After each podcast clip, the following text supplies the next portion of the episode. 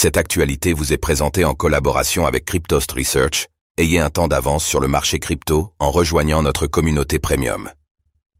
Ripple, Ripple, obtient une licence complète à Singapour, une manière de fuir les États-Unis? Ripple, Ripple, a officialisé cette semaine l'obtention d'une licence d'établissement de paiement majeur à Singapour.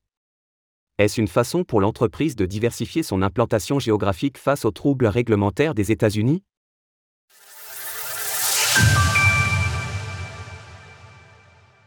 Ripple s'exporte et obtient une licence à Singapour. Alors que Ripple, Ripple, continue de se battre avec la justice aux États-Unis pour des différents réglementaires, elle a dévoilé l'obtention d'une licence dans une nouvelle juridiction, Singapour. En effet, l'entreprise avait obtenu un accord de principe auprès de l'autorité monétaire de Singapour, MAS, en juillet dernier. Désormais, sa candidature pour une licence complète d'établissement de paiement majeur, MPI, a été pleinement validée, Brad Garlinghouse, le PDG de Ripple, a commenté la nouvelle en informant que l'entreprise avait doublé ses effectifs en l'espace d'un an dans la région Asie-Pacifique et a salué la juridiction progressiste qu'était Singapour. Sous la direction de la MAS, Singapour est devenu l'un des principaux pôles de technologie financière et d'actifs numériques, trouvant un équilibre entre l'innovation, la protection des consommateurs et une croissance responsable. Un pied de nez aux États-Unis Dans son communiqué, Ripple n'a pas manqué d'adresser des critiques à peine voilées envers les États-Unis, et plus particulièrement vis-à-vis de leur position à l'égard des crypto-monnaies. En effet, la société a cité la clarté réglementaire de la cité-État, faisant écho à la situation dans son pays d'origine.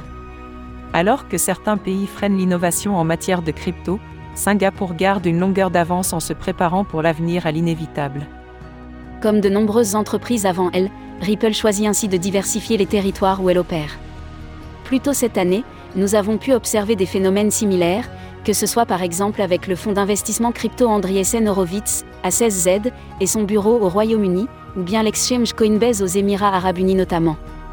Alors que les paiements numériques devraient plus que doubler dans la région Asie-Pacifique d'ici 2025, Ripple précise qu'elle continuera de donner la priorité à cette région pour l'adoption de ces solutions de paiement mondial.